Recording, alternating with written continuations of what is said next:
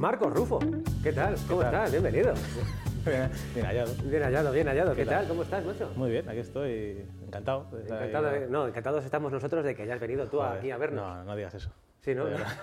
No, encantado de estar aquí, verdad. Sí, Que, bueno, bueno, Gracias, Marcos. ¿Qué tal? ¿Cómo llevas estos días? ¿En principio de año cómo lo llevas? Bien, ¿no? La- un poco intentando engañarme a mí mismo, de intentando ir al gimnasio, que no, no he ido nunca. Bueno, he ido, pero... Sí has ido, sí has ido. He ido bastante, pero, pero ya no, y comiendo menos, que tampoco lo hago, bueno. Pero eso son lo que, lo que yo... Antes lo, mis bu- antes propósitos lo son evitaba, eso. ahora lo busco. Exactamente. pero bueno, pero eso, pero bien. Un mes de enero normal y, y nada, pues eso. eh. Bueno, está bien, está bien. Bueno, vamos a empezar contigo. Como siempre digo, vamos a intentar desnudarte un poquito. No hace falta que... No, no te vamos a quitar No, la porque tengo un desnudo malo, ¿eh? Tengo También te digo. la envidia de Botero, ¿no?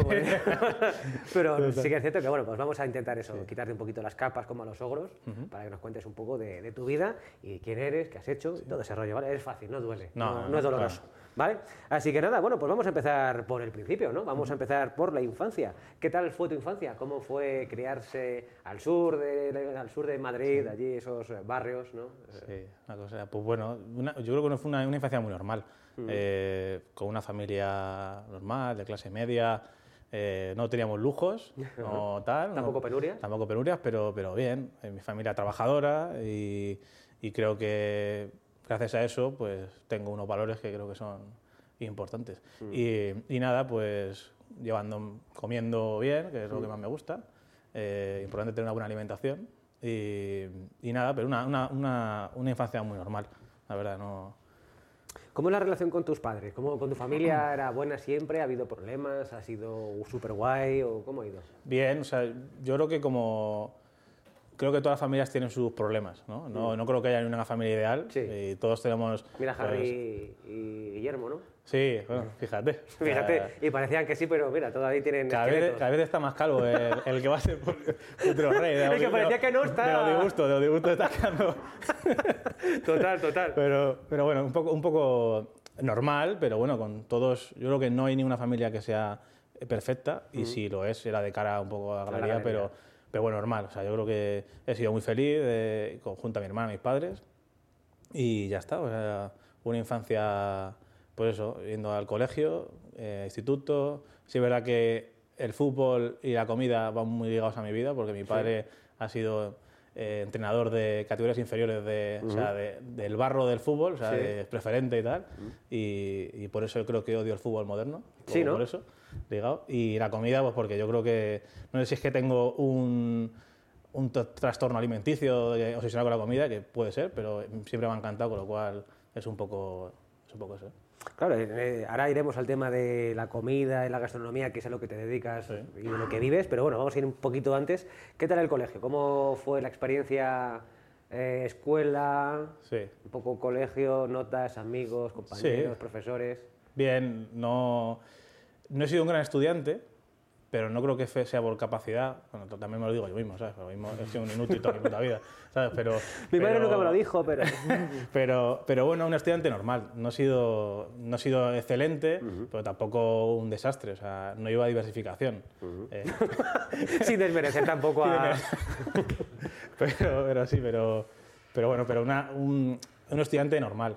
Y eh, con, bueno, pues tampoco hasta que he sido un poco más adolescente tal, nunca sabía lo que he querido ser. Siempre, pues yo creo que a nuestra, nuestra generación a lo mejor siempre hemos querido ser o futbolistas o bomberos, ¿no? Lo típico, ¿no? Sí. Pero bueno, bueno, al final ninguna de esas dos cosas. Eh, pero bueno, eh, estudiante normal. O sea, no, Claro, en el instituto y tal sí que es verdad que yo creo que fuiste de los más o menos primeros en decantarte un poco por lo que te Sí. gustaba, por lo que tal, y eso cómo, cómo, cómo surgió. O sea, lo que acabas de decir, ¿no? que la gastronomía Sí. siempre ha estado Sí, muy ligada a tu vida y tal, pero joder, que un chaval a lo mejor de 14, 15, 16 años diga, "Bueno, pues mira, me quiero meter en este fregado, ¿cómo lo haces? Pues yo creo que, a ver, yo cuando era, mis padres hubo un, yo creo un punto de inflexión que fue cuando se puso el Vía Digital o el Digital Plus o lo que fuese en esa época, no sé qué, qué era. Y cuando vi el canal Cocina, yo para mí fue como un flechazo, o sea, yo me, me enganchaba como si fuese Cartoon Network, pero yo ya, el canal Cocina mucho y me encantaba, o sea, yo lo veía mucho, o sea, no hacía receta ni nada, pero yo me quedaba mirándolo y ya está. Yo creo que eso, yo creo que fue lo que, lo que más me enganchó eso, que decir, joder, pues puede ser una profesión o me gusta, ¿no? Y cuando tuve que decantarme un poco, cuando eh, bueno, cuando tienes que decir un poco si sigues en el bachillerato, que yo hice bachillerato tal, pero me fui, eh, decidí eso porque creo que era lo que más me gustaba. A lo mejor, eh, no sé si fue precipitado, pues yo creo que no, o sea, una decisión que quería y mis padres me apoyaron, que es importante que, que, a lo mejor si fuese de otros padres hubiese dicho, no, no, tú haz una carrera, tienes que ser tal, pero no, mis padres me dijeron, ¿de verdad lo que quieres tal? Pues, y me apoyaron en eso, así que yo creo que fue por, desde, desde, que era joven, pues porque, desde que era pequeño, perdón, por pues bueno, porque me gustó eso. Y sobre todo, cuando, eso es una anécdota que yo creo que poca gente sabe, cuando tenía 14 años o por ahí, o 13, eh, me lesioné mucho con la guía Michelin. también. Y, y, cogí, macho, y envié una, una carta a Michelin. O sea, no sé. Señor Michelin, por favor. Sí, o sea, envié una carta a Michelin diciendo, tal, soy Marco, tengo 13 años, no sé qué, soy de Leganés, bueno, una parrafada un poco así y tal. Y dije que, que, había que hacer para ser eh, de, pues de la guía Michelin, ¿no? O sea, pues los críticos que se van por tal.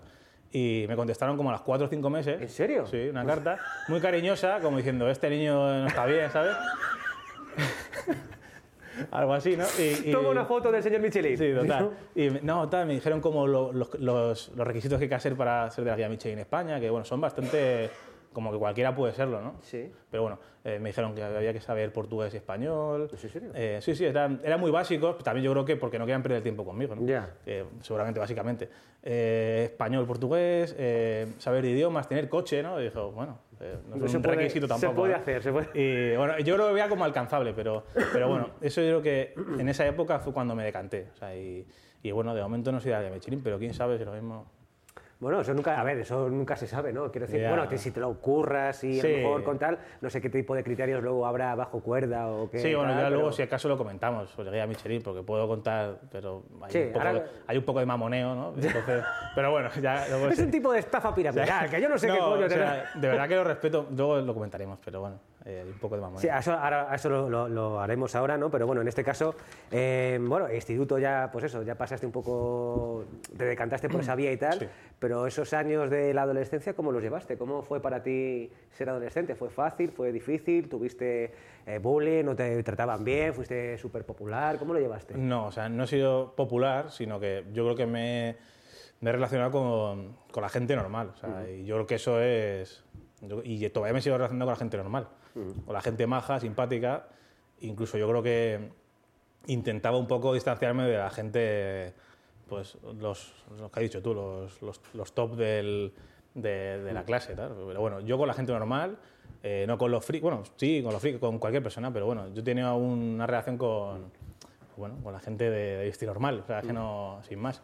Y, y nada, o sea, yo en el instituto, pues eso, eh, no me apasionaba, que nunca me ha apasionado el instituto, como yo creo que a todo el mundo. Y, y, nada, yo creo que esa época, de, esa época yo creo que me costó mucho, un poco hasta que eh, eh, encontré un poco lo que me gustaba, creo que esa época me costó mucho, el primero de la ESO, segundo, tal, un poco encontrarme y tal.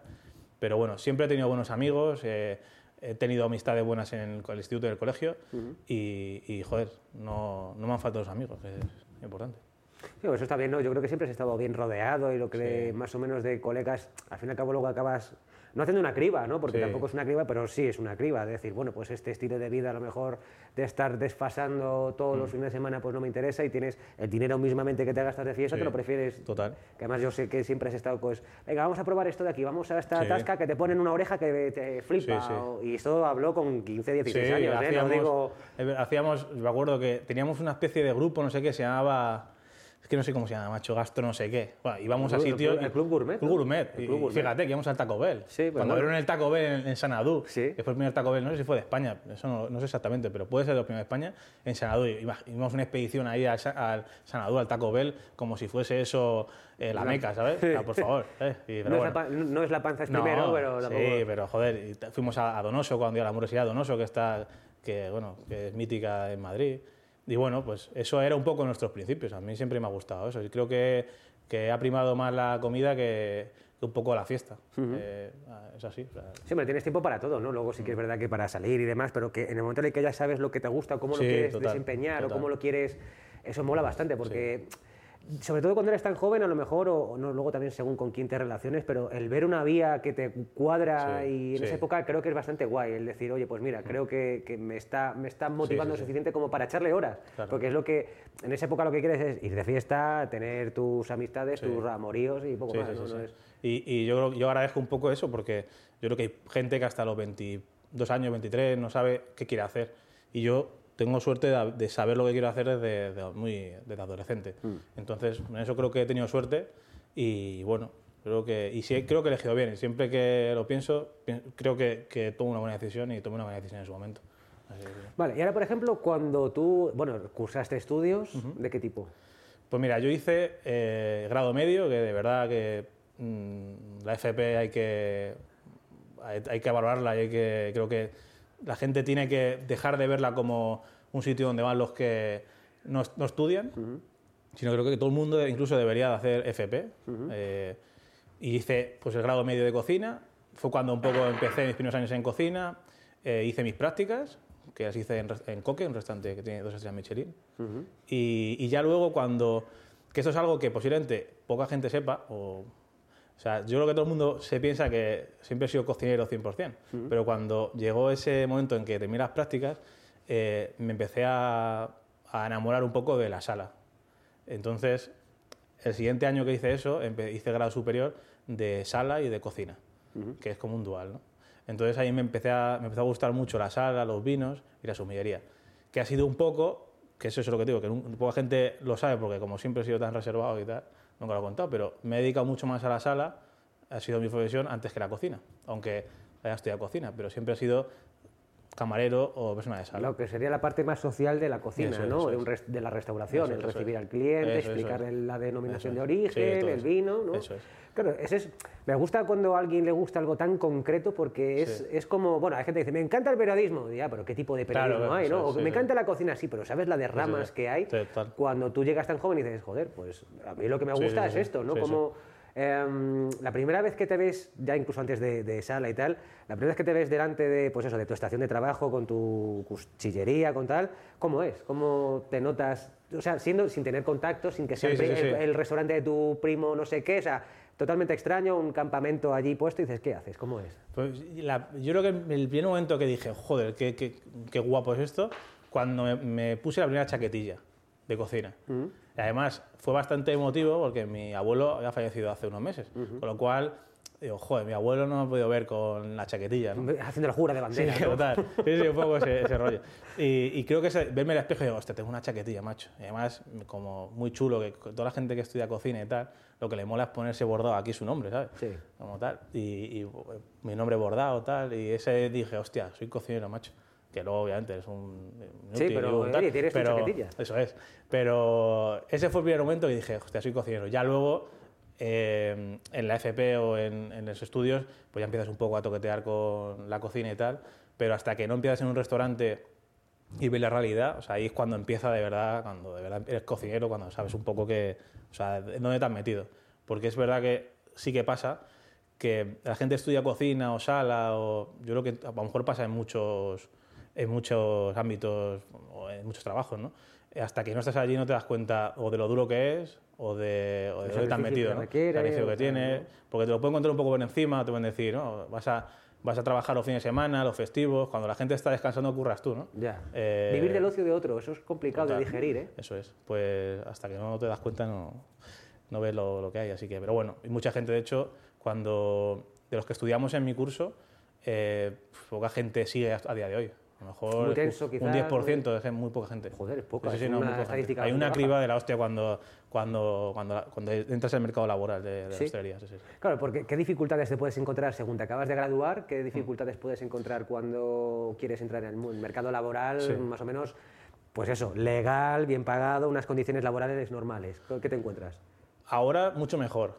Y cuando en mi época, cuando empecé, o sea, estaba la transición esa para, para que hubiese mejores condiciones, pero a día de hoy sigue habiendo un exceso de horas alucinante, eh, los salarios son bajos para las horas que echas, y, pero yo me encontré, eh, yo me encontré en un restaurante cuando hice las prácticas, pues yo estuve mucho tiempo haciendo prácticas, co- cobrando cero, ahora eso se ha acabado, que yo creo que es bueno, pero hasta hace un año o dos, y creo que sigue habiendo sitios, eh, lo que había había chavales y chavalas eh, cobrando nada y trabajando 12 horas. O sea, y ahora eso ha acabado. Y Ah, poniendo su transporte, o sea, Exacto, sí que le salga sí, incluso a pagar, ¿no? eso es. Pero mi salario, el, el primero fueron, fueron 900 y pico pavos. Y trabajando eh, 12 horas, turno partido. eh, eso, esa es la realidad que te dice, eh, ¿vales o no? No es que no valgas o no, sino que ¿Tragas o no estoy tragas? hecho para esto, sí o no. Y eso, trabajar 12 horas, eh, librar un día, eh, un día y medio, que ese día y medio pues, te- pues es una basura. Pues es, es un poco la realidad que a lo mejor en la FP cuando estás estudiando es todo como muy de rosas y hasta que no llegas a eso, y creo que a lo mejor sí que debería haber una transición para esos chavales y chavalas que a lo mejor se tienen un año y medio y piensan que eso es súper bonito, que lo ven en Masterchef y ven un poco todo eso, y, no es así. Hay mucho romanticismo en la cocina, pero la realidad es otra, la realidad es que es un trabajo muy jodido y muy duro. Sí, que queda muy bien en tu casa estar ahí con la tabla Claro, cortando bueno, y no sí, sé qué, sí. musiquita y un cigarro, Sí, una copa de sí, vino, sí, y otra claro. cosa es estar venga, Claro. venga, venga, Sí, sí, venga sí, sí. todo el rato, ¿no? Que eso también pasa, que son cosas buenas y cosas malas, lo que por ejemplo lo- los programas que ha habido como Masterchef, como Top Chef en su momento, o como, como series por ejemplo como The Beer, ¿no? que pues, eh, eh, pues sí, está chulo porque ves un poco que la gente a lo mejor se enamora o, o le encanta la cocina, pero a lo mejor está metiendo en un sitio que... Sí, que como hobby está bien, pero que como ganarte la vida para esto, o sea, Claro. con esto es Mm. complicado de verdad, ¿no? Ahora, por ejemplo, sí que, eh, lo que decías, está habiendo una transición y sí que es cierto que tengo conocidos que están diciendo que, que las horas de ahora son sus Sí, horas, sí. están bien pagadas, o bueno, pagadas Sí, no es lo normal, que tampoco es para subirse la parra, pero bueno, y que sí que están viendo una- un gran cambio ahí, ¿no? Pero ahora, por ejemplo, ¿qué, qué, qué diferencias ves entre la hostelería antes y actualmente? Incluso después de la pandemia y todo lo que ha pasado. ¿qué puntos ves en común, qué puntos ves enfrentados, qué está bien, qué está mal, cómo lo ves? Pues ah, hubo un punto de inflexión cuando se puso eh, el control de, de horario, de horas, en cuanto a la huella, por ejemplo, que no todo el mundo lo tiene. Pero sí que ahora hay un poco más de control en, en los horarios, que es que es, lo hace muy poca gente. en este país eh, los controles de tanto de sa- sanitarios, las inspecciones sanitarias como las inspecciones de trabajo son nulas, con lo Ya. cual eh, muy poca gente eh, tiene un control tan bueno de, pues eso, de cuidar a, su- a sus trabajadores. Y eh, es tan solo una mínima parte, quizás grupos grandes o restaurantes un poco conocidos, Sí. pero el bar de tu, debajo de tu casa sigue teniendo las mismas condiciones a sus camareros. Eh, entonces, pues ahora mismo ha cambiado un poco en la hostelería, un poco en la alta gastronomía, pero en el resto de la hostelería sigue siendo igual. Los sitios de playa, eh, La explotación, de horas eventos, hasta muerte, eso no, sigue siendo lo mismo. Sea, gente con un contrato de 20 horas trabajando 40, 40 en eh, pues son al final 70 o lo que sea, eh, librando un día y gracias, sin cobrar nocturnidades. O sea, la situación un poco en la gastronomía es, es un poco lamentable, es lamentable. Y es, y es complicado a lo mejor que, que mejore, o sea, es que es así. Claro, es que una de las cosas que suele ocurrir, sobre todo en España, ¿no? que hay más, vas a un- cualquier calle y ves tres o cuatro Sí. bares, restaurantes o medio sinergias de estas raras que te ponen tapas y Sí, tal, sí. Pero que, que ha, sido, ha sido siempre el gran comodín para la persona de a pie que ha conseguido algo de dinero y dice, ¿qué hago? Sí. Monto un bar. Totalmente. Mi cuñado hace unas tortillas de Sí, patata sí, que sí. te cagas, mi mujer hace no sé qué o mi suegro hace no sé qué y ya cree que con eso va a tirar. y- y- Hay como entusiasmo laboral, ¿no? Yo, había un profesor que, me, que decía que, joder, eh, yo tengo, yo si tuviese dinero no montaría un hospital. O sea, como diciendo, o sea, cada uno, eh, cada gremio tiene sus cosas. O sea, tampoco me montaría una carpintería, ¿no? Si no soy carpintero. Eh, la hostelería, al final, aunque tú estés poniendo una Coca-Cola que tenga que abrir la lata o lo que sea, pero tú estás sirviendo a la gente cosas que se va a meter en su cuerpo. Claro. Con lo cual no todo vale. O sea, yo, es que a lo mejor suena un poco tal, pero yo creo que sobran bares, por ejemplo, restaurantes. Sí. Y lo digo una persona que está dentro, pero es que sobran. Porque eh, hay demasiados, eh, la calidad que, que hay en general es bastante lamentable y lo que te digo, y va acorde un poco con las condiciones de la gente. O sea, ¿de qué vale tú tienes un bar, pagas a tus, a tus trabajadores una miseria? eh, ¿De qué te vale? O sea, estás haciendo un poco de competencia desleal con la gente que Claro. sí que eh, paga a sus trabajadores eh, y tiene unas condiciones buenas con su gente. O sea, por eso y por además el valor añadido que le puede dar un bar, aunque tú estás pagando un café 1,30, pero yo creo que la gente tiene que hacer un ejercicio cuando entra a un bar y que mire cómo está la cafetera. Yo creo que nadie mira la cafetera No. cuando entra a un bar. Ni siquiera la, la de la leche para que vea que está toda la costra Bueno, no, blanca eso, y tal. eso- eso es un drama. o sea, yo, de verdad. o sea, el café, yo cua- cuando un, con un- dice café caliente, un, un café con leche, con leche caliente, y se tira con el café, el sonido ese que hace, eso ya es que la leche está, cali- está quemada, ¿sabes? Sí, ¿no? Y muchas cosas que limpiar la cafetera son cosas que pueden ser una tontería, pero que al final a la gente le estás dando un café quemado, eh, que posiblemente le afecte un Sea poco. Claro, aquí te- en- yo creo que mucha gente lo que le pasa, le pasa es que cuando toma un café eh, le sienta mal el esto- Se a- caga, sí. Se caga. Y eso no es porque por el café. o sea, eso es porque. O sea, no es por, no es por tomar café, sino Y no, porque. y no seguidamente fumas un cigarro, No, es porque ah, es así. Es que el café que te estás poniendo o es torrefacto, porque España y Portugal somos de los únicos países en el mundo que seguimos sirviendo café torrefacto. Que es malísimo, O sea, que es malísimo, que es un café que se hacía antiguamente en las calles de Madrid, por ejemplo. Eh, la gente vendía el café así, o sea, se tostaba, pero claro, se echa azúcar en el, en el tueste del café. Sí, entonces, en el proceso se Claro, entonces se crea una capa negra, por eso la gente cuando le pone un café que no es negro, a la gente mayor dice, "Hostia, este café, esto no está bien, yo quiero el café negro. Bueno, el café negro Es es malísimo. malísimo. Es que, como le dicen, café gaviota, ¿no? Que, Sí, que- sí, que me- caga volando, ¿no? Total, total, Es, total. es- que es así, es Sí, así. sí. Y, y creo que eso, que es tan básico como el café, que yo no es porque sea pejilguero, pero es que es así. Eh, nos Si el café falla, que no va a fallar después. nos ¿no? hemos acostumbrado a entrar a cualquier bar y confiar, tener fe ciega en, en- en el camarero en o en el cocinero. Sí. Y luego, escucha, no, no vayas a un restaurante chino porque posiblemente el de la cocina eh, tengan ahí dentro cadáveres. No me jodas. O sea, es que no es así. Es que no, Ya, es así. O sea, eh, que es que no es así. O sea, el- hay que, yo creo que hay que tener más cuidado los bares y restaurantes y creo que eh, se debería de poner más hincapié, lo que te digo, en los controles laborales y en sanitarios. Mm. Porque posiblemente ningún bar ni de tu barrio haya tenido un control sanitario en su vida. ¿sabes? No, eso sí, seguramente además que la tablilla esa que te ponen pasada al último año 87, ¿no? Más que no es así, pero realmente el, el- el tema también muchas veces es que el que entiendo desde el punto de vista, no lo comparto, pero entiendo, por ejemplo, si eres el dueño o la dueña de un bar, joder, es que yo aquí he hecho no sé cuántas horas ya, pero es que es tu bar, al que tienes aquí contratado no tienes Claro. que estar aplicándole tu misma línea porque Totalmente, sí. es tu contratado Sí, y bueno, sí, si sí. quieres poner aquí a tu cuñado o a tu hijo Claro. explotándole, pues Sí, explótale a él, pero no puedes No, tampoco... no. Y, y creo que como clientes somos bastante egoístas o, o creo que nos queremos mentir a nosotros mismos cuando vamos a un restaurante y creo que sabemos, somos conscientes de cuando nos hemos tomado un café por la mañana, está el camarero y vamos por la noche a tomar una sola cerveza y sigue estando el camarero. Y yo, hostia, este tío o bien Sí, tiene un doble o, o, o echa más horas y pero quita un reloj, ¿sabes? En O sea, España normalmente dicen, ah, joder, qué de horas, Sí, eh, claro, tal, bueno, joder, qué putada. Y huevos, bueno, vale. esa persona, eh, y, y- y claro, y tampoco le preguntas, pero pregúntale, o sea, ¿tú cuánto estás cobrando? Pues a lo mejor está cobrando el salario mínimo,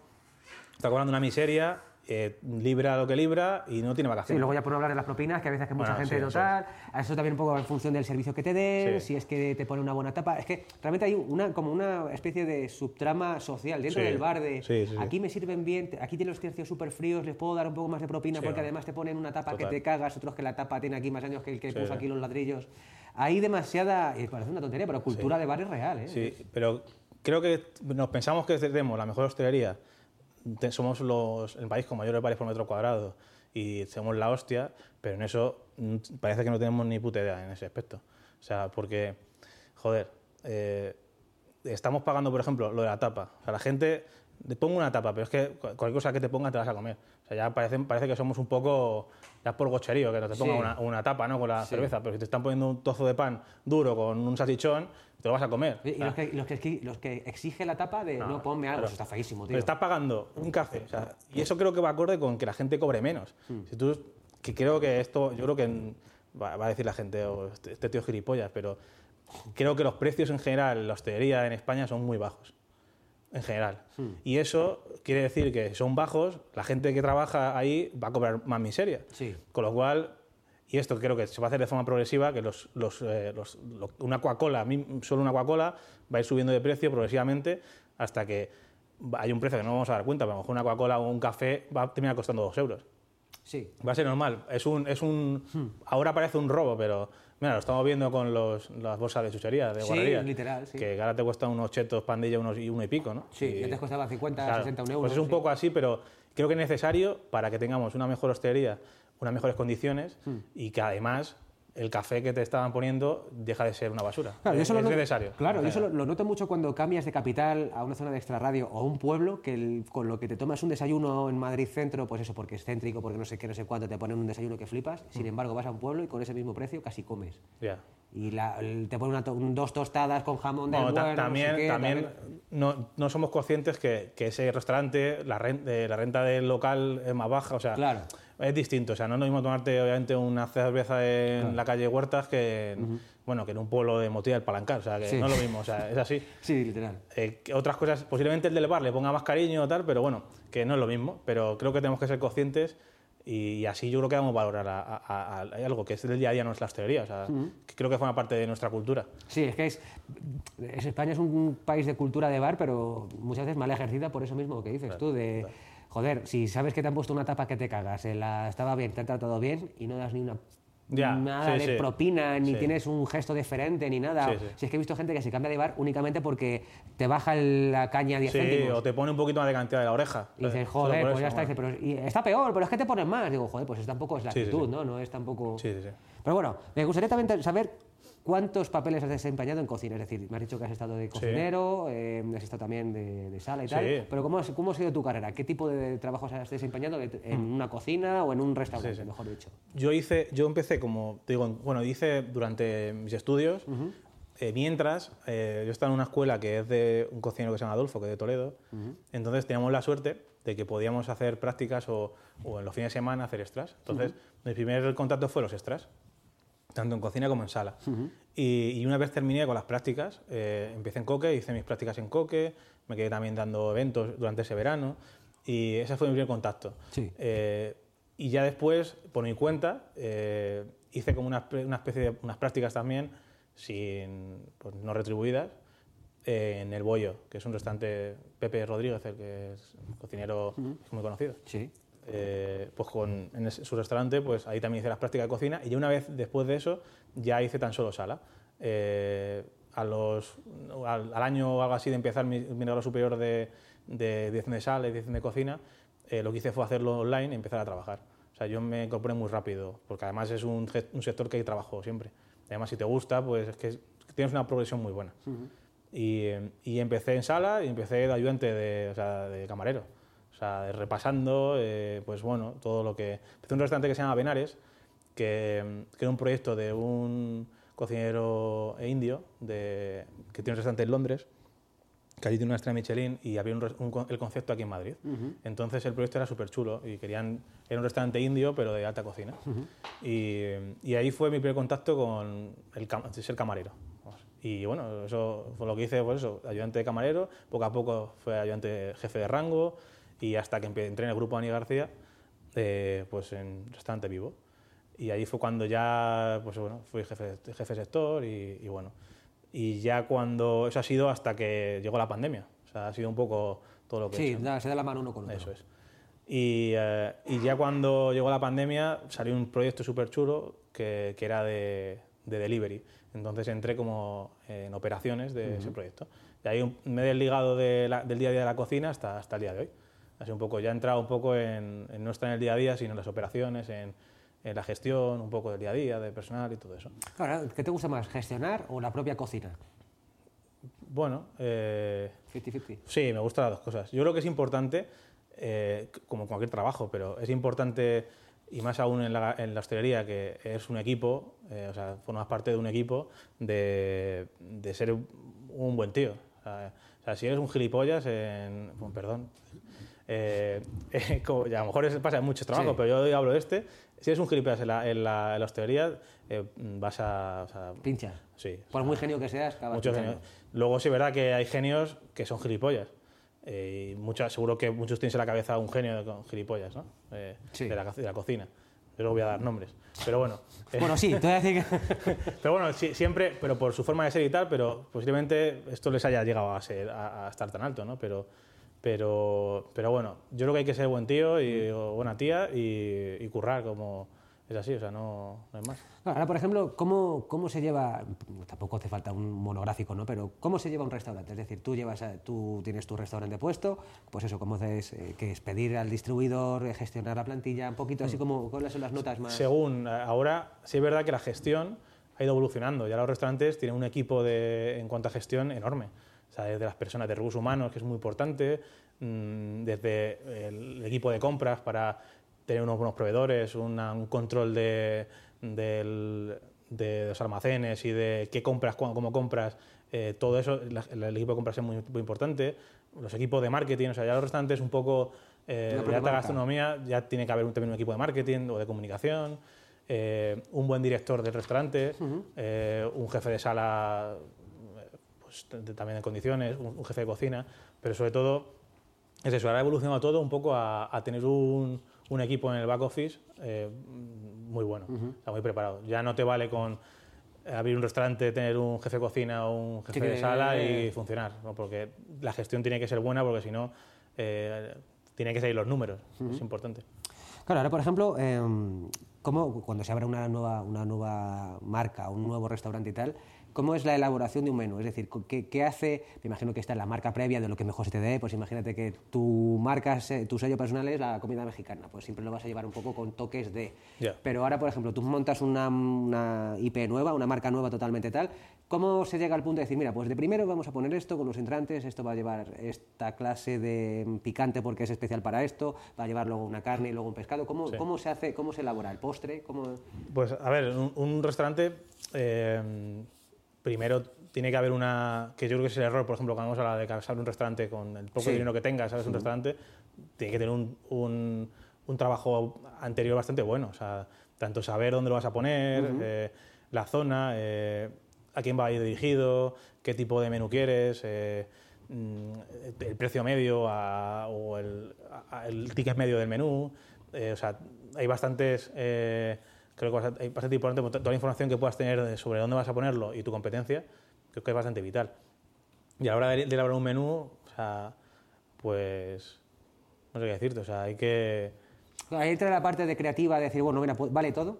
No, a ver, eh, que es importante saber si le va a gustar al cliente, o sea, si a lo mejor tienes otro tipo de, de, concepto, un poco más gastronómico, en el que tú personalmente crees unos platos y sea un poco tuyo personal, pues, pues sí, porque al final eh, creo que tú, tú, muestras tu trabajo, pero, pero, un restaurante un poco a pie de calle o de un, concepto un poco más divertido tiene que basarse en gustos un poco generales de la gente. O sea, no... Pizzas italianas, mexicanas. Sí, un poco así. O sea, ver un poco las tendencias y ver qué, qué, puede, qué, puede, qué puede encajar. Mm. Pero tampoco hay que ser muy. Tampoco hay que hacer muchos experimentos si quieres abrir un restaurante que sea rentable. O sea, si quieres abrir, como te digo, un gastronómico y Eso le pasaba a uno de los restaurantes más conocidos y más de tal, dice que tiene que cerrar porque le sale poco rentable. Sí, Noma, ¿no? Pero es. un poco... Eso sí es verdad, el, ver si es verdad los restaurantes gastronómicos en muchos casos son rentables. Muchos de ellos, por ejemplo, Noma, según parece, que también pasará en, en España, y en muchos restaurantes es que, que, están por detrás tienen mucha fuerza, muchas inversiones. Ya. Noma, por ejemplo, según dicen, tiene, tiene mucha inversión del gobierno danés. Pues bueno, porque la marca de Noma, sí, eh, lleva turismo, lleva exacto, ¿no? Que esto es un poco, al final, la burbuja que se ha convertido un poco en la gastronomía. Eh, que hay mucha gente detrás y muchas inversiones y al final se ha dejado un poco de lado lo que es la esencia de verdad. De, la importancia de la comida, ¿no? Exacto, es, eso, eso, es un poco así. Y ahora justo la semana que viene, perdón, empieza Madrid Fusión y es un poco así. Son, siempre hay mucha gente eh, que es un poco ajena al mundillo, pues para meter un poco de, inversiones, historias que al final van a estar un poco ajenas a la, cocina. Claro, ahora por ejemplo, mira, sí que es verdad que incluso para el público que no, no pues diga, joder, cada vez que veo el que el del diverso dice que 300 euros el menú, tal, y, pero quiero decir, te están vendiendo un concepto que es lo que decimos, una experiencia gastronómica en estos, es decir, no, no todos los restaurantes son iguales y en un restaurante te van a cobrar X por X o un concepto de a lo mejor de restaurante de caza o lo que sea, pero cuando se habla de estas grandes de estos, o sea, de estos restaurantes tan importantes con que es que lo que me jode es que siempre dicen lo mismo, vale tanto. Ya. Ya, coño, pero es que no sabes lo que te están dando de comer. no sabes la elaboración previa que tiene, no sabes si este producto te vale a lo mejor conseguir este salmón soquei de tal. Y dices, ¿cómo, cómo, ¿Cómo justificas a alguien de a pie decir, mira, esto vale tanto porque es una experiencia y es un... Es complicado porque además esos, esos comentarios que dijo David Muñoz, mm. eh, a ver, a una persona de a pie que, está, que es muy ajena a la gastronomía, pues dice, esto es una falta de respeto. O sea, somos un país que lo estamos pasando mal y que diga que cualquiera puede venir a diverso, pero en realidad tenía razón en el fondo, porque, a ver, si, si tú quieres, a lo mejor, no todo el mundo se lo puede permitir, pero, pero quizás a lo mejor con experiencia eh, ahorres durante X años y puedas ir, ¿no? Pero obviamente no es para todo el mundo. Todo el mundo no se lo puede permitir. O sea, todo el mundo no se puede permitir un Ferrari. Ya. Eh, sí, que es un mundo de oportunidades, tampoco es... Eh, obviamente, si, si, es tu pasión y, aunque tengas un trabajo de un salario medio, tal, si puedes ir a lo mejor cada, una vez al año, pues sí, pero para una persona que a lo mejor o no lo valore o no, pues a lo mejor no le merece la pena. Pero sí que es verdad que somos de los países que más baratos tenemos los, la, gastronomía. Y tal, ¿no? el, menú de gustación, o sea, diverso así, sí, creo que sigue siendo barato claro, eso es a lo que voy, que simplemente por a lo mejor el, desgaste humano, físico y de materiales ya lo estás justificando y consiguiendo un margen muy pequeño, claro, el simplemente para que, se haga plural y digas, bueno, pues, pues, nada, ya no... Sí, Además, son, son, eh, son sitios que hay gente que, que, que, tan solo va a Madrid por, por ir a, diverso. o sea, que la gente planifica sus viajes solo por venir a Madrid, a España, al País Vasco, a, o cualquier sitio de España, a, a va al restaurante y ya de paso hace turismo. Entonces, joder, creo que es, bastante importante eh, en España y creo que, hay que cuidar mucho más eso, eh, joder, porque creo que viene bien para nosotros. Sí, sobre todo eso, que haya una oferta suficientemente distinta como para que no totalmente sea paellas y no menos a que, que, aunque a la gente le cueste entenderlo, sí que es cierto que, pues que no hace falta gastarte tampoco todos los fines de semana 300 y hay gente que le encanta la fotografía y se compra cámaras de X precio porque saben que ese va a ser su tal, pero realmente cuando tú quieres, es como cuando quieres ver a lo mejor el Circo del Sol. ¿Cuánto cuesta una entrada del Circo del Sol? Totalmente. Pues, eh, te vale esto porque solamente esa temporada va a ser el próximo año, va a ser distinto y si lo ves bien y si no, pues te jodes y que te lo cuenten. ¿no? Sí, que tú, tú, pagas una experiencia y de verdad que todo el mundo que pueda ir, que, que intente ir a un restaurante mm. eh, un este Michelin o gastronómico se lo puede permitir. Mm. Pero bueno, si no un, un restaurante, pero para, creo que es una experiencia muy chula y que, joder, que creo que está muy bien pero es como, como has dicho, o sea, si no te gusta la gastronomía, pues no lo hagas. yo tampoco te voy a jugar si te gastas lo que sea en un, en un cochazo, o sea, cada uno tiene sus gustos, pero bueno, que, es una experiencia guay. Mm. Bueno, dos preguntas, a lo mejor son un poco difíciles, pero ¿cuál sería, por ejemplo, tu menú ideal si tú, si tuvieras la, la, certeza de que en ese sitio va a, haber, va a haber gente, va a haber una afluencia guay, vas a tener rendimiento? ¿Cómo sería tu menú más ideal. Y aparte, tu plato favorito en general. Es decir, mira, los macarrones de mi padre, la tortilla de mi abuela, lo que sea. Pero esas dos son un poco difíciles, pero... Pues ya llega un punto en que me, gusta, o sea, me, gustan mucho los restaurantes gastronómicos, pero yo creo que ya a lo mejor he perdido la ilusión y también yo creo que la tendencia es que deje de haber degustación. O sea, ese concepto de, de, tener 16 platos y pequeñas cantidades, eso poco a poco se va a ir perdiendo y va, se va a volver al menú de carta. Clásico. Clásico. Y que será a lo mejor dentro de 10 años, pero esta de forma progresiva se está, está viendo. Y, eh, y, yo, pues, yo es que soy bastante eso. A mí me gustan mucho los guisos, platos de cuchara. Eh, me encantan. O sea, yo creo que los callos son mis platos favoritos. Eh, yo qué sé, o sea, es que me gusta mucho el pan, mojar pan. El plato de cuchara me encanta, el potaje. Esas cosas me encantan. Y soy, pues parece muy básico, pero es que me encanta. Y y bueno, yo, por, ejemplo, el pescado a la brasa me encanta, me encanta el besugo. Hay un sitio en Orio que se llama eh, Sisario, que, es la hostia para, hacer, para comer un besugo increíble, que hace poco fuimos con unos amigos y creo que ha sido la mejor semana de, mi vida. Sí, ¿no? Ha sido como ir a Disneyland. ir al País Vasco es como estar en Disneyland, macho. O sea, es increíble. O sea, yo a veces suelto alguna, suelto alguna lágrima incluso en, sí, ¿no? en ese viaje. qué bueno está. Sí, sí, sí. Pero yo que sé, ir a la cuchara de San Telmo en Donosti, mm. no sé. Eh, yo te digo, Callo siempre tiene que estar en el menú. Y los sitios, y hay sitios de estrella Michelin con, que ponen en, en determinado unos callos, mm. como por ejemplo, eh, ¿cómo se llama? Eh, está en, en, el Escorial. se me ha ido ahora el nombre. Pero en el Escorial. Bueno, por ahí. Y, pero bueno, que además yo lo que denota mucho si es, un, es una buena cocina o no, te hace unos buenos callos, porque creo que es el origen de todo. igual que unas, un guiso de lentejas o un cocido, lo que sea. Un cocido, o sea, si de verdad un cocido no sabe hacer unos callos, una lenteja, o sea, ya, o sea, creo que es lo más básico y que muchos eh, creo que empiezan por otro lado en vez de empezar por, por lo de verdad, que es hacer unos buenos guisos. lo básico es lo... Sí, a ver, y también muchos chavales, que, muchos chavales que empiezan en la gastronomía se piensan que lo primero es hacer esferificaciones o hacer... No, no, es cortar eh, la juliana o lo que sea. Totalmente, sí, sí, sí, es así, es así, totalmente. Bueno, ahora por ejemplo, em, claro, hablabas de anterior, anteriormente, ¿no? Lo volvemos a sacar ahora, lo de la estrella Michelin y todo esto, esta liturgia, todo este mm. rollo de, mira, es que es estrella Michelin, es que es mm. tal.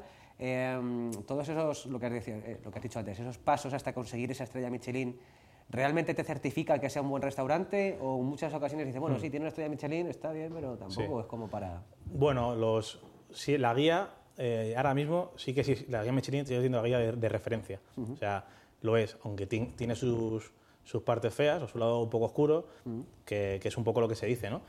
Ahora mismo eh, las guías en general tienen por detrás a muchas marcas. O sea, marcas de vinos, eh, marcas... Entonces eso, quieras que no, yo creo que es una influencia bastante grande a la hora de elegir estrellados o tal. O sea, cuando tienen marcas detrás y pagan, pues hombre, no no hay que ser muy tampoco. O sea, no, ya los críticos no son, no son como antes.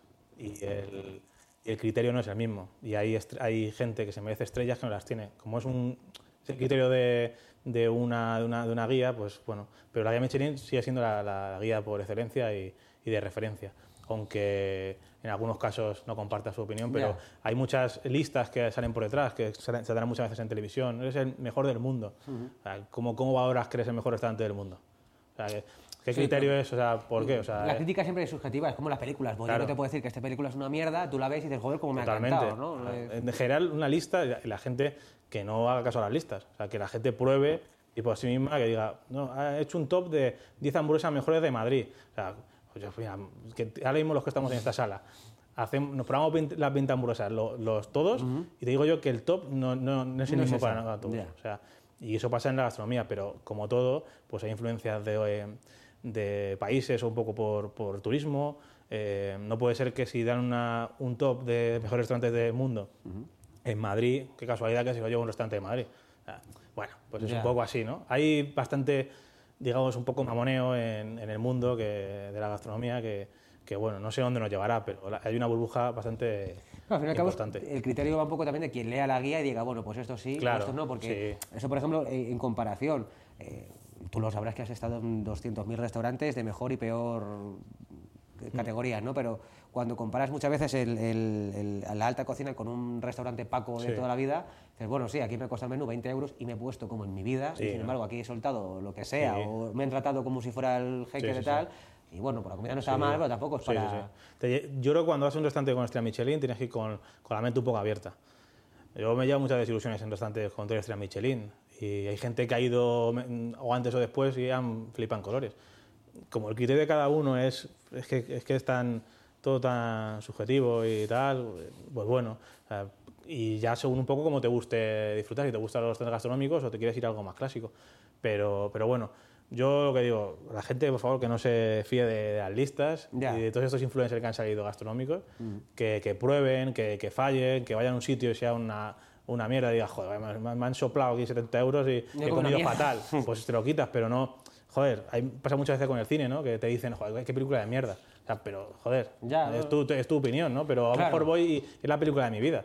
Pues es igual. Sí, también es como, lo, lo consumas muchas veces, que hay veces que simplemente ese día quizás mm. no estaba muy acertado el cocinero sí, la joder, cocinera. Somos, somos, personas, no somos robots. Y, y, joder, puede ser que ese día el cocinero pues como somos personas, podemos tener nuestro mal día. Claro. Eh, joder, el camarero falla o el pescado te lo sirve un poco más pasado. O sea, como somos personas. Lo que me gusta compararlo un poco como si fuera una obra de teatro, porque en algunas ocasiones pues uno está más acertado, el timing es mejor, o simplemente ve que el público es mejor o resuelve más. Y ese día, a lo mejor, ese día ha estado mm. discutiendo con su pareja, está ahí, está hasta la polla, se le ha quemado. un, no sé, eso es, A lo mejor eso no se lo perdonas a un cirujano, ¿no? Claro. Porque le está operando a corazón abierto y, por lo que sea, pues la persona que Quiero estar sano y vivir, ¿no? Claro, o sea, ese no, no, le permite fallos, pero en general en la vida... No es todo de vida Claro, el día que lleguen los robots y las máquinas, Pues ahí entonces pues, diremos, joder, macho, pues echo de menos a una persona que, que, que, que falle y me tire la, la cerveza encima. ¿sabes? o sea, quiero- sí, es así. o Sí, sea, sí. Y, y mira que, que hay ahora robots en sitio de sushi y tal. Sí, que te lleva ahí la bandejita y tal, ¿no? Pero- Aquí tienes, es que, Sí. por favor, es que es un poco lamentable, pero bueno. claro que a Marcos Rufo le gusta el trato humano con el, es que es así, yo creo que es básico. Sí. Eh, que te sirva, es que si, si, se, pe- si se pierde eso ya, estamos, Se echa de fuera. menos el cocinero, o sea, el, el camarero camarera mm, eh, que se enrolla, ¿sabes? Que tienes buena Sí. relación con él, que te conoce, que Un tal. poco sí, sin, pa- sin pasar la línea, creo que eso es un poco tal, ¿no? Yo siempre he pensado que el buen camarero es un poco borde. Y es verdad, es porque te mantiene ahí. O sea, es como. ¿Sabes? Es como que te hace esperar y digo, como. Es majete, Como pero. la, la chica que te gusta, ¿no? Eh, un poco, eh, como- te- joder. Uf, pero es majete, ves que Total, te sirve sí, bien, sí, que sí. te suelta un, un- Sí. chascarrillo, lo que sea. Bueno, otra cosa igual, por ejemplo, que en España yo lo veo ahora trabajando un poco esto y supongo que lo verás. La gente que se ha vuelto un poco ridícula ya con lo de esto es denominación de origen de aquí, esto realmente ha sido cultiva- eh, cultivado, no sé qué. Ahora, como todo el mundo es crítico, puede hacerse a lo mejor un canal, eh, no lo digo a lo Sí, mejor en concreto por César Blue o por alguno de estos, a lo Pero mejor estás que- hablando de ellos, ¿eh? Sí, claro. No lo quiero decir en concreto, pero he dicho César no, digo, Blue, ¿eh? pero para que os he dicho, cena- he dicho cenando con Pablo, ¿no? no, eh, no, pero estoy El diciendo. comidista y tal, no, pero me refiero un poco a eso, ¿no? Que los más famosos que, que tal, que es muy fácil decir, pues esto es una mierda porque me la han Total, dejado cruda, porque no me han puesto el pan que yo quería, y he visto que al otro le han puesto un pan más gordo y dices, Eso es un error muy, muy grande. Y sobre todo porque tu opinión, y más gente con influencia que tiene ciento y pico mil seguidores Eso o es tal, lo que voy, a lo que voy. está en juego el pan de mucha gente. Entonces, si tú hablas mal de ese restaurante porque ese día o tú te levantas mal o porque eres eh, literalmente gilipollas y, y no te gusta nada o tienes un o no tienes idea, como le pasa a estas dos personas que has, que has dicho, eh, pues entonces eh, y hay gente que de verdad que se fía de su criterio, Hmm. que eso es lo peor. O sea, joder, lo que te he dicho antes, que la gente, si ese sitio que he dicho cenando con Pablo o César Blue o Paco eh, Pérez o lo que sea, lo que sea, sí. joder, intenta ir. O si te ha dicho un colega o una, o una amiga que, que está bien, fíjate de esa persona. O sea, Pero sobre todo, si, si tienes una mala experiencia en un restaurante, joder, no hace falta que lo, que lo, que lo se lo digas a todo el mundo, se lo digas a tus colegas, pero no lo pongas en redes sociales y tal, porque de verdad es que hace Una mucho estrella, daño. me hicieron esperar cinco minutos. Claro, hace mucho No. daño a la gente que curra ahí, porque hay gente que se tira 12 horas currando para que un- una persona un poco tal. Un soplapollas, dilo, pues, dilo. Sí, pues, pues, pues es así, o sea, y entiendo que hay sitios que son una caca, que, que sí, que se merece una mala crítica, porque lo que hacen es tal, como todos los restaurantes que hay en la Plaza Mayor. Pues sí. O sea, es que eso de verdad hace mucho daño a, Sí. hace mucho daño a- al turismo a Madrid, por ejemplo, o a todas las capitales, o a todos los sitios de turismo. El mejor bocata el que, del calamar es el que es como chicle, que no se rompe el calamar. No, Ese es, el que- mejor. eh. Claro, es, es que los sitios, es que estoy muy cabreado con esos sitios. O sea, yo, por ejemplo, la plaza de Zocover de Toledo, o sea, de verdad, es que es lamentable. Claro, como, como depende mucho de la rotación de gente que vaya, la gente no va a repetir en su vida. El, índice, el índice de repetición ahí es, es cero. Claro, esa gente... Te has soltado la pasta y no vuelves. Claro, esa no vuelve. Y la gente que es de allí no, no va a ir en su vida. Con lo cual te ponen un arroz, imagínate, te ponen una paella en Badajoz. O sea, yo qué sé, la paella en Badajoz como que no, o cualquier cosa así. O sea, pero la gente, pues bueno, y creo que eso hace mucho daño. Y, pero bueno. No, hombre, ahí, por ejemplo, en Trujillo se come muy bien y ahí... Sí, en la, la que- Troya, la Troya. Qué que- sitio, ahí, ahí- sa- ahí yo- puedes repetir todo lo que quieras. No, a mí me gustó que era, viene una mujer que es prácticamente la, la de los anuncios de la fabada litoral, que Sí. no sé esa mujer si seguirá trabajando, seguirá cotizando, porque tendrá ya la, la lista de, de cotización para ella y sus Sí, nietos ¿verdad? prácticamente. Sí, Y te hace así la cuenta, uh, 40. Ahí, en papel, sí. Sí. El, IVA, el, IVA, el IVA me lo invento. El lo IVA- cobro así. No, pero que, joder, y el- uno de los mejores cocidos que me he comido en mi vida fue ahí. Sí, que joder, sí, pues, eh, que no tiene por qué haber una disputa, pero claro, si no cuidas lo que dices tú, simplemente total. por el turismo, que a un japonés o a un francés viene un bocata de jamón y es jamón de Auchan, Claro, ahí entre dos panes, ahora, venga, esto es jamón Total, ibérico, es bueno. total, joder, me acaba de cobrar total. 18 euros por un flautín así. Sí. Pero bueno, eso va un poco también en la picaresca de cada uno, ¿no? También la comida rápida, ¿cómo la veis últimamente? Eh, a ver, yo soy consumidor, el que diga que no y vaya de, de cocinerazo y, y y- un pijotera de la hostia, eh, mentira. O sea, todo el mundo consumimos eh, eh, hamburguesa de McDonald's y nos encanta comernos la... me encanta el Five Guys, por ejemplo. Es mi, de mis hamburguesas favoritas. O sea, yo Las patatas están cojonudas. O sea, y, y creo que forma parte de nuestro día a día y, joder, obviamente no es nuestra dieta y nuestro, nuestra comida del día a día, pero, pero creo que todo el mundo hemos consumido esta- Sí. eh, eh, fast food, ¿no? Y sobre todo, es un, es un concepto que, de verdad, la gente que sepa cuando entra un McDonald's, porque yo esta, esta última etapa he trabajado mucho, muy cerca a la instalación organizada, a todo Sí. el tema del fast food, y, y son los sitios más limpios, más eh, en lo que más estandarizado está todo. O sea, las personas que trabajan ahí, o sea, mecánica, pum, pum. Es mecánica, pum. mecánica, mecánica pura. Entonces no va a haber ningún error y no te, ah, bueno, hay gente que puede haber de todo, pero lo normal es que no pase nada. Sí. Y, y es, y te puedes fiar más de lo que de cómo te preparan una hamburguesa en el, en el McDonald's Literal. que cómo te la está haciendo eh, El tu- Burger Robert, el Burger sea, Robert, ¿no? el Burger Oscar. Buscar Oscar. eso El. Burger Oscar, ¿no? Eh, no, eh, sí que es cierto que igual, cuando, como tiene que cumplir con un estándar de sabor, de calidad Sí. y tal, no se asemeja a lo de la foto, pero sí que es verdad que en muchas Sí. ocasiones, pues... Ahora sí que me hace gracia que haya un fast food de diferentes categorías. Está como, Mm. pues a lo mejor tienes una comida rápida, pues Burger King, no sé qué, luego te puedes ir a Five Guys, luego Sí. Goico, luego tal, o sea que va escalonándose y eso mola, ¿no? Pero Sí, no, y, y y creo que, que en general la- el concepto de, o, o los principios un poco de las TEC organizadas están eh, un poco llevando a, las a los restaurantes. Ahora hay, hay mucha quinta gama en los restaurantes, eh, hay un poco más de organización, pero, pero sí, o sea, pero yo sobre todo eso, que, que la gente se deje de pensar que, que en un McDonald's es una guarrería o, o tal, Claro, todo lo contrario. Cuando mezclas a lo mejor, la eh, me interesa tu opinión, ¿no? Cocineros y cocineras estrella, que salen todo el día en la tele, en programas y tal, ¿cómo se ve en, la- en el gremio? Dirá, mira, este es un vendido, este es un no sé qué, ¿cómo lo ves? No. El cocinero, cocinera estrella de esto y todo Como cuando un rapero cantaba una canción de reggaetón, ¿no? Eso, sí, así, ¿no? se Ah, está vendido, mantiendo ahí un poco, O ¿no? el porta, tal. Sí, sí, sí, total, total.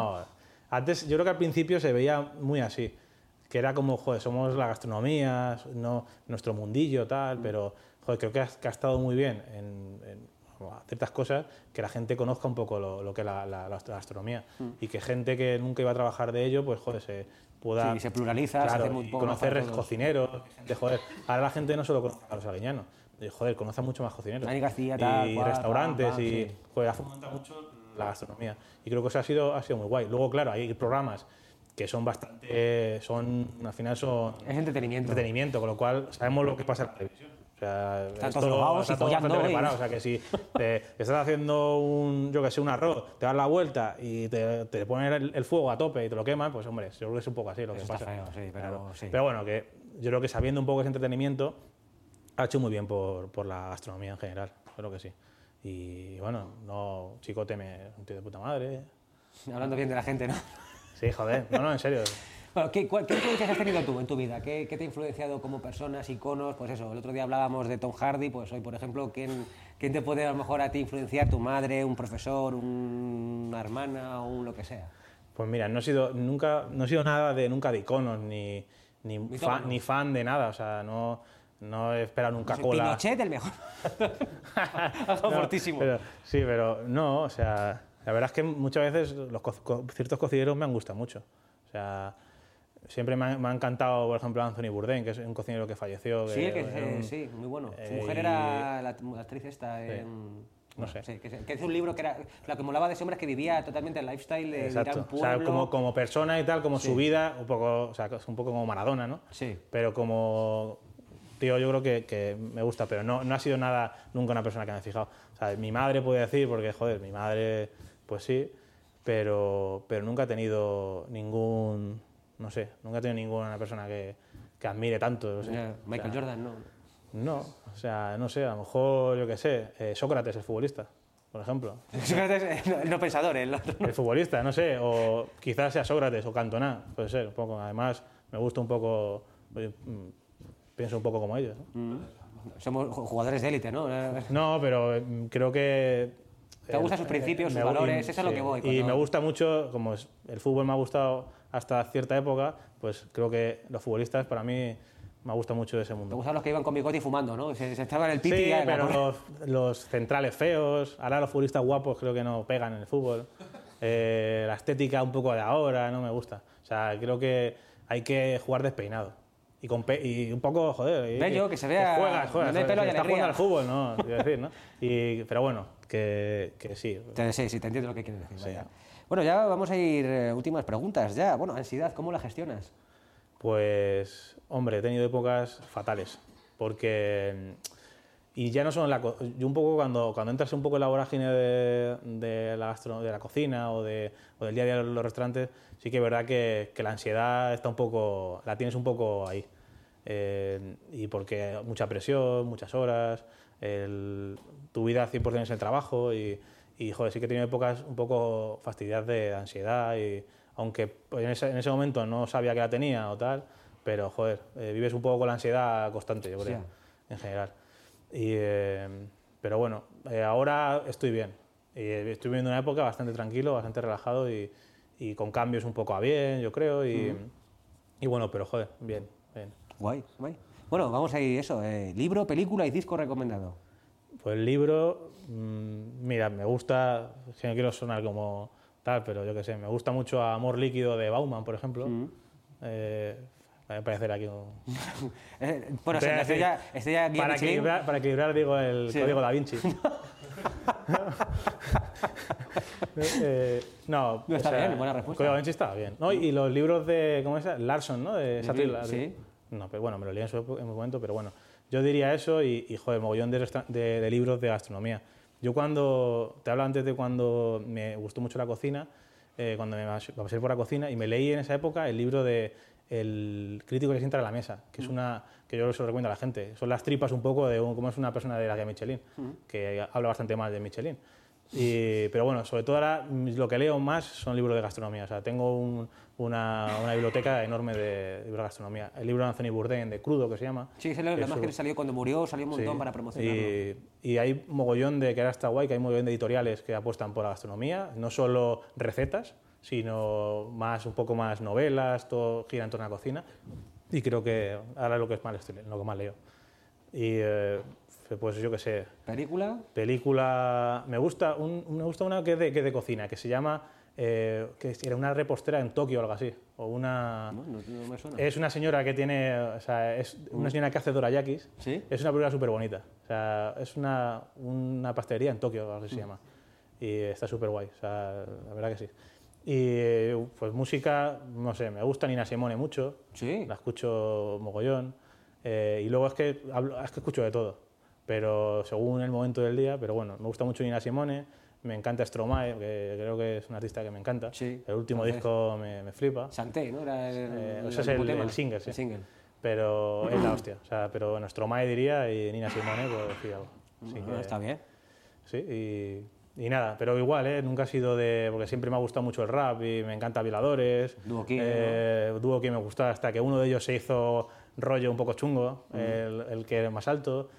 Eh, pero no sé, me gusta mucho voladores, VKR, CPV, eso siempre me ha encantado. O sea, joder, eh, yo que sé, Magnatis, esas cosas del rap un poco antiguo me han encantado. Menos ahora que, bueno, ahora Midas Alonso, ¿no? Este que dice, ¿dónde sí, estás tú, Sí, lo he visto en eh, Instagram. Pero, pero, bueno, no, me gusta sobre todo eso. estoy bastante amplio de, de, música. Bueno, bueno, ya, consejos para futuras promesas, los que se quieran dedicar al rollo... Sí. Pues creo que es un, que de verdad lo decidan fríamente, cuando son jóvenes no lo van, lo van a decidir con así un poco a la ligera, se darán cuenta de mayores, pero que piensen que, es un, que la hostelería es, es un, un, sector un poco jodido, eh, que esperemos que vaya mejor, pero que es jodido, y que es un sitio, es un, una, un gremio de muchas oportunidades, uh -huh. eh, en el que te puedes especializar de lo que te puedes especializar de, de, cualquier cosa, tanto pastelero, que faltan pasteleros, faltan barman buenos, faltan baristas buenos. Eh, o sea, creo que, que, si te gusta, o sea, puede ser la hostia. Y puede ser eh, el puto amo la puta amo. O sea, de verdad, que no solo te quedes en la cocina o en ser camarero. O sea, que es que hay muchos. Ser es humiller. O sea, te puedes especializar en muchas cosas.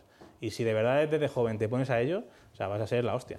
O sea, y creo que si lo quieres hacerlo, es que lo consigues. No es esto de hazte rico, no, no. Es que esto de verdad, o sea... Es un método, un modo o sea, de vida. La, la gastronomía es súper agradecida y, y, que tiene resultados, si te lo propones, tienes resultados. O sea, es así. Así que, así que bueno. No, pues no, ya apuntar. Eh, apuntar a la, a la escuela, a hacer escuelas, de tal, ¿no? ah, bueno. Y ya por último, ¿qué le dirías a ese Marco Rufo de 10, 12 años si te, mira, si te presenta esa oportunidad de hablar contigo, sí. hace tal, ¿qué le dirías? Eh, yo creo que, que vivir la vida un poco más tranquilo, o sea que creo que nos alteramos demasiado y que, y que no tenga prisa por nada, o sea, ni prisa por por independizarte, ni prisa por, por, tener una novia, ni prisa por tener, ni prisa por nada. O sea, el tiempo poco a poco yo creo que te, te va colocando en tu sitio y te va llegando la, las cosas. O sea, pero no, no porque si al final tuvieras un puto agobio. Si no eres un pringao, chaval. Total, ¿no? o sea, sí, no, es así. Si, está, si estás, tienes sobrepeso, estás gordo, ya estarás más delgado o lo que sea. O si, si no tienes novia en ese momento, pues ya tendrás novia o novio, yo qué sé. Que, que, que no, qué más da. Si la vida hay que tomarse un poco más el día a día, poco, sí. más tranquilo y y ya está, o sea, que es así. Y poco más. Relax.